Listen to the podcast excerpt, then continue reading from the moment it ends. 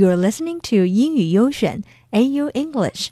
Today's keyword is memorial, something that is established to remind people of a person or an event. 纪念、纪念堂、纪念碑. Here is an example.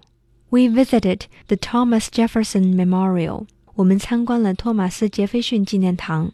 今天要说的这个故事发生在二零零一年的一个早晨。 Adriane wasn't feeling well that morning. She made a phone call at around 7 a.m. that day while she was on her way to work. Adriane 本来可以请病假休息一天的，but she said on the phone that she was going to save a sick day for Halloween. 城市的另一边住着 Jimmy. Jimmy and Gina were engaged. They were going to get married in 2002. He was a fireman. He had just graduated on 23rd of July.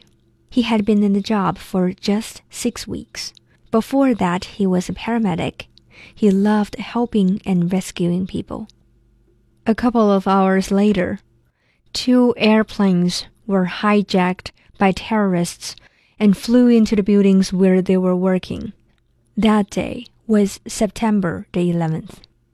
那就是二零零一年九月十一号的早晨，十九名劫机者控制了四架民航客机。上午八点四十六分，飞机撞向了世贸中心北座大楼。Two planes were crashed into the north and south towers of the World Trade Center complex in New York City.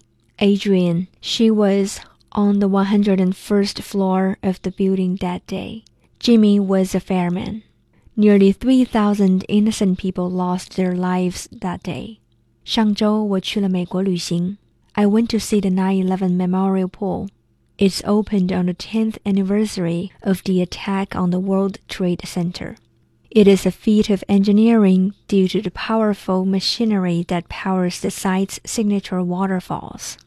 这期节目的图片是我拍的一些911纪念池的实景照片。通过照片可以看到。 Actually, the poles are set in the footprints of the Twin Towers. There aren't any fountains this large in one place anywhere else in the country. 专门设计的供热系统让这里的水永远不结冰。平常会有来自各地的人们到这里纪念逝去的生命。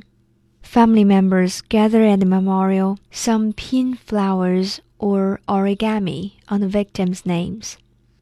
有一个对水池的意义很美好的解释：Water comes from the pool, and then it falls into the huge black hole.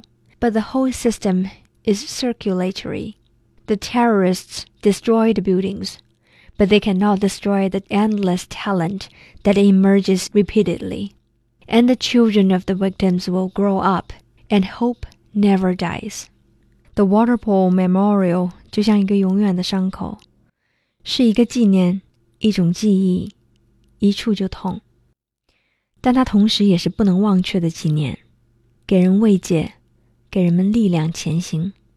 当我们拥有时，就好好相待。没有人知道明天会发生什么，或者下一秒会发生什么。时间如白驹过隙，一生短暂。